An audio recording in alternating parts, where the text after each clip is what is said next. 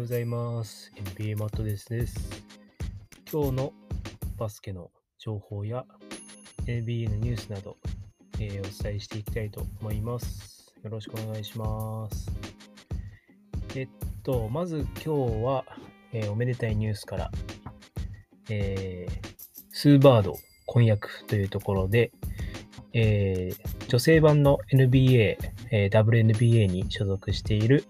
スーパースターのスーバードが、えー、この度、えー婚約することになりました。で、お相手は、えっ、と、なんと、女子サッカーの日本代、あアメリカ代表のメーガン・ラピーノさんと、え結婚することになりました。で、えっ、と、経歴としては、えーラピーノさんは前回の2019年の FIFA 女子ワールドカップに、えーアメリカ代表の、まあ、エースとして出場して、えーなんと6.3アシストという驚異的な記録を残して、まあ、MVP になっていたりもしています。本当に、このアメリカ国内にとってはすごいあの一大ニュースになってるみたいで、本当にあのこの2人はアメリカ代表でもあのオリンピックで金メダルを取ってたりするような、本当にあの女性アスリートとしてはかなりあの有名な方たち、方2人の結婚なので、非常にあのパワーメントなニュースになってます。でちなみにスーバードさんは、あの今、シアトルストームというチームに所属しているんですけれども、今シーズンの、えー WNBA のチャンピオンに輝く、そして今年40歳になったばっかりで、んんと2003年から17年間、ずっと WNBA の一戦でプレーしてるっていうところからも、本当に WNBA のレジェンドとしての活躍をしています。で、本当に男勝りのパスセンスっていうところが、そのスーバードの魅力で、本当にそのゲームメイクをする力と、本当に勝負どころで自らシュートを決める力を兼ね備えた選手なので、本当に見ててエキサイティングな選手ですね。なので、まあ、今年40歳を迎えるっていう中で、今後どういう決断をしていくのかっていうのは、えー今後楽しみになってくると思います。改めて、スーバードさんとメーガ・ラピーナさん、おめでとうございます。というところですね。で、次は NBA のニュースに行きたいと思います。エマブス、ドンチッチ、ポルジンギス以外の全選手、トレード候補というところで、今シーズン大躍進を遂げたダラス・マーベリックスは、新しく第3のスターとドラフトロッタリーの指名権を狙うというところで、今噂をされています。えー主な噂の内容としては、まあ、4年ぶりにプレーオフ進出を果たしたマブスなんですけれども、まあ、2021年の FA で、にあの今年のあシーズン MVP に、ね、選出されたヤニスを獲得するために、えーサラリーキャップを開けていると言われているんですが、ダラスモーニングニュースのブラッド・タウンゼント記者は違った見方をしているそうですね。でもし、ヤニスを獲得を目指すとすれば、その費用としてサラリーキャップを大きく開ける必要があるんですけれど、タウゼント記者は、このオフにおいて、チームはルカ・ドンチッチ、クリスプタスト・ポリジンギスに次ぐ第3のエース格を求めているそうです。で、それは他のチームが活躍に見合ってない高額な選手、あ高額な年俸と見られるような選手も対象になるというところなので、今、マウスはドンチッチとポルジンギス以外の選手にトレードの候補として上がっているっていうところですね。で、誰を獲得するかという話にはまだ詳しいところはなってないんですけれども、まマブスのそのドラフトの戦略として、今あの全体で18指名権を持っていて、まそのジャンプアップを狙うために、今トレードを獲得しているっていう部分になっているそうですね。で、マブス自体は、今サラリーキャップの空きがすごいあるので、まあ、今後ヤニスを獲得する可能性っていうのは十分あるんですけれども、マブスの方針としてはヤニスを獲得するんじゃなくて、ポルジンギスとドンチッチを生かすもう一人のスタープレイヤーを欲してるみたいですね。個人的には、ここはジュル、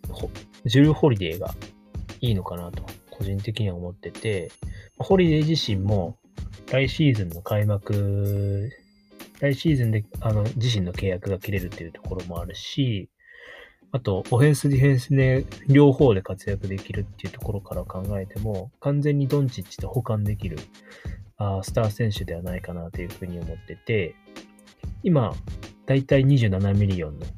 契約があるんですけれども、それは今シーズンで切れるっていうところもあるので、もしそこでフィットしなければ、ホリデーと契約しないで、ヤニスを狙えるっていう選択肢も十分あるのかなというふうに思ってます。その辺どうなんですかね。ホリデーはポイントガードもできるので、ドンチッチとうまい具合でそのボールの保持もできるし、そこでポルジンギスとの2対2のピックアンドポップをして、ポルジンギスのスリーポイントっていうような流れにもなることができるので、本当にこのドンチッチとポルジンギスの2枚看板を軸にしたチームを作るのであれば、ジュルー・ホリデーの獲得は、うん、確実にマブスにとってはフィットするのかなっていうふうに思いますね。あとはアセットを誰出すかっていうところになるんですが、まあそこは、マブスの首脳陣の腕の見せ所っていうところですかね。はい。では次に、えブラッドリー・ビールがウィザーズと短期契約を結んだ理由を説明するころで、たびたび、あの、遺跡の噂が取り出されるブラッドリー・ビールなんですが、うん、最近それを加速させてる要因として、えー、カリフォルニアに家を建てたというところで、レイカーズとかウォリアーズに移籍するんじゃないかっていうような噂が流れています。なんですけれども、まあ、ビールが今回、その、移籍に短期契約を結んだ理由を、まあ、釈明したっていうところで、えー、一応、2019年20シーズンの開幕直前にチームと延長契約を結んでたんですが、大体は4年とか5年とかをチームのスター選手に渡すっていうような契約なんですけれども、今回ビールが結んだ契約は2年しかない契約で、えー、またそこの2年目の2022-23シーズンは、プレイヤーオプションというあの制度を使って、その選手の意思で契約を破棄できるというような内容を含んでいるため、ビールはもしかしたら、そのチームの成績が上かな上向かない状態になってたら、自ら移籍を志願するんじゃないかっていう噂が、えー、やっぱり流れていたっていうところもありますね。で、ビールはあえて2年契約をしたというところで、まあ、将来的にビールが強豪チームの移籍を望んでるっていう見方も強い中で、その JJ レディックがホストを務めるポッドキャスト番組にその出演をしました。で、その時に、えー、語ってた内容としては、自分を中心としてどれだけのチームを作ることができるのか。で、まあ、ウィザーズでその機会を得ることができたので、それと同時に自分の価値を試したいと思い、それが判断基準になったため、延長契約に至ったというところだったんですが、延長契約を結ぶ際に、そのビールは柔軟性を残すことに違った。なぜならば僕は勝ちたいからという内容を残していたというところなので、やはりもしウィザーズがあの勝つことができるチームになるなれなかった場合は、ビール自身としてもトレードを要求するっていう可能性は今後は確実にあるのかなと思ってて、まあ、実際今シーズンのウィザーズはなかなか勝ちに恵まれなかったっていう部分もあるし、ビールがほん孤軍奮闘っていう状態がかなり続いてたシーズンなので、それが今後ずっと続くのであれば、ビールは移籍してしまう可能性があるというふうに思ってます。で、また、ウィザーズといえば、やっぱ日本の、日本では一気に有名になった、やっぱ八村選手の、あの、所属するチームなので、そのエースであるブラッドリー・ビールが今後、まあ、抜けてしまうってなってしまったら、かなりウィザーズにとっては痛手になるのかなというふうに思ってます。で、ビール自身は昨シーズンの成績が一気に伸びてて、平均30点、6アシストという本当に大車輪な活躍で、それでもまあオールスターに選ばれなかったというのはちょっと謎だったんですけれども、それくらい本当に NBA の顔になれるような存在になりつつあるというところで、今後ビールのこの去就っていうのは、あの、注目されてくるのではないかなというふうに思ってます。ま、ビール自身の得点のスタイルが多彩なので、オンボール、オフボールからどちらでも得点ができるというところからも、そのスター選手と一緒にプレーできても特に問題はないのかなというふうに思ってて、まあいろいろそれこそレイカーズとかウォリアーズとかに移籍の噂がされている中で、そのスター選手を絡めたプレーもできる可能性があるっていうのは、ビールにとってはかなり魅力な条件になるのかなっていうふうに思ってます。それこそ先ほどのニュースであったマブスでの移籍を決めて、トンチッチとポルジンギスの一緒にプレーすることで、マブスをまた一段上にのチームに変わるのではないかなというふうに思ってますね。はい。だから確実に来シーズン、ジョン・ウォールも復帰するので、ウィザーズにとっては勝負のシーズンになるのかなというふうに思ってます。はい。じゃあ次。えー、ケビン・デュラント出現というところで、何かとね、あの、騒がせコンビのカイリー・アービングとケビン・デュラントなんですけども、実はケビン・デュラントは、ここ最近、自分のポッドキャストを開設して、今、第4回くらいかな出してるんですけれども、まあ、いろんな発言をしてて、話題になってるポッドキャストなので、まあ、ぜひ、ケビン・デュラントとポッドキャストで検索したら出てくるので、ぜひ見てほしいなと思ってます。まあ、それか、名前が The ET シーズっていう、まあ、名前なので、まあ、それを見てもらえると、まあ、全部英語なんで英語わかる方がいいかなと思ってるんですが、まあ、楽しく見れ見ることができます。まあ、実際に起こって、その、なんで炎上してるかというと、そのアイバーソンの話題になったんですね。そのアイバーソンは1996年のドラフト1位指名で、まあ、シクサーズに、えー、本殿をうずめるくらいの活躍をして、本当に MVP を獲得するくらいのスーパースターでした。で、そのアイバーソンと、そのチームメイトであるカイリー・アービングを比較した際に、ケイリーが、カイリーはアイバーソンよりもうまいというふうに言ったというところで、これが話題になっているそうです。で、もともとは、カイリーと KD は2019年夏に同じタイミングでネッツに移籍して、新たなデュオとして期待されたんですけれども、その前のシーズンで2019年のファイナルに KD がアキレス腱を断裂してしまって、で、昨シーズンは全休で。で、カイリー自身も右肩の故障で戦線離脱をしてしまったっていうところからも、まあ、共演が果たせないまま終わってしまって、みたいな感じで、で、その出現が、まあ、KD だけじゃなくてカイリーもあったりして、その、今シーズンのオフに、そのナッシュが、スティーブ・ナッシュがヘッドコーチに就任したっていうところもあって、で、またそのカイリーがヘッドコーチはいらないみたいな。そのシェア、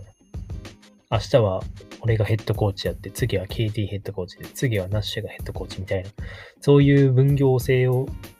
やるんじゃなくて、シェアをするような感じで指揮官を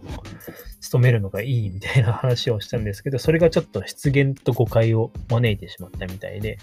ネッツはナッシュを歓迎していないみたいな、そういう風な捉え方をされてしまったと。で、そこで、まあ、カイリー自身が、ポッドキャストに、その KD のポッドキャストに出演したときに、まあ、それこそ、俺たちにはヘッドコーチがいないようなものだと思う。KD もヘッドコーチになれるし、俺もヘッドコーチになれるっていう発言をしたっていうところで、やっぱりここで否定を取られてしまう発言をカイリーはしてしまいました。で、さらにその番組でカイリーはラストショットに関するテーマで、まあ、これまでプレイした全てのチームの中で、大事な局面では自分がちょっとベストオプションだと考えていたみたいで、そのキャリアを通じても、俺以外に、まあ、カイリー以外にウィニングショットを決めることができるのは KD が初めてというふうに言われてたので、実はカイリーはレブロン・ジェームスと2014年から17年、18年か、18年まであのプレーをしてたので、まあ、それをその現役ナンバーワン選手のレブロンを見下してしまったのかというようなコメントをあのしてしまったように捉え捉えられて、まあ、同僚のあのケンドリック・パーキンスとかにも苦言を呈されたみたいですね。で、何かとこの二人はいろいろ、SNS とかで出現をたくさん重ねてて、まあ、それこそ今回の騒動の発展となった、発端となった、そのカイリーは AI よりうまい問題があって、まあ、そこで、まあ、KD が言ってたのは、カイリーを見ると嬉しくなる。どれだけ練習してたのかがわかるから。彼のプレーは一つ上のレベルにあって、で身長188センチしかない。にもかかわらず、彼のプレーは本当に華麗なプレーで、ブロックされるところを見たことがない一人もねっていうところで、で、それを、あのー、その次に、あの、言った問題として、カイリーはエアよりもうまいと。それぞれのスキルを比べると、カイリーのボールハンドリングの方がいいし、で、その後がもさらに問題で、この発言はカットした方がいいかもしれないなっていうのを自分で言ってるっていう部分からも、うん、なんかやっぱり今後この発言は問題になるのかなというふうに自分で言ってるっていう部分も、なかなか面白いなと思ってて、まあこれをなぜカットしなかったのかなっていうふうに思ってるんですけれども、完全に多分ネッツの、KD とカイリーの、もう、もともと前のシーズン、前々のシーズンからは、本当にヒール役としてもう KD はその NBA のイメージとしてなってしまってるので、このままもうその路線で行くのかなと、勝手に思ってます。で、カイリー自身もセルティックスにいた時とかも全然本当にチームとのゴタゴタとかもあって、最終的にはセルティックスに嫌われ、ファンに嫌われてしまうような状態になってしまってるので、本当にこの二人の、あの、なんて言うんでしょう。もう悪役ぶりというか、そういうのは多分今後 NBA を楽しませてくれるのかなというふうに思ってます。はい。で、今日はラストですね。ユタジャズチームの売却を発表というところで、35年の歴史に終止符を打ちました。えー、ユタジャズは今シーズン終了後に、えー、35年間、ユタジャズのオーナーを務めたラリー・ H・ ミラーグループオブカンパニーのミラー会長が、今回、えー、球団チームのジャージパッチパートナーでもある、クリアルトリス社の共同オーナーであるライアン・スミスに売却しました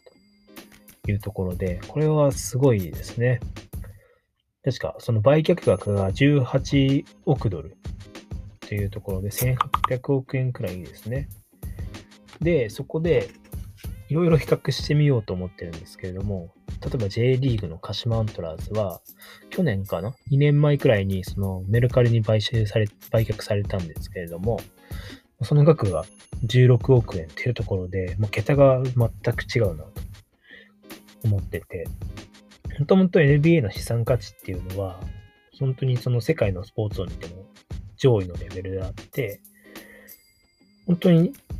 あの人気チームであるニックスであったり、レイカーズ、あとブルーズであったりというようなチームはもう資産額がかなり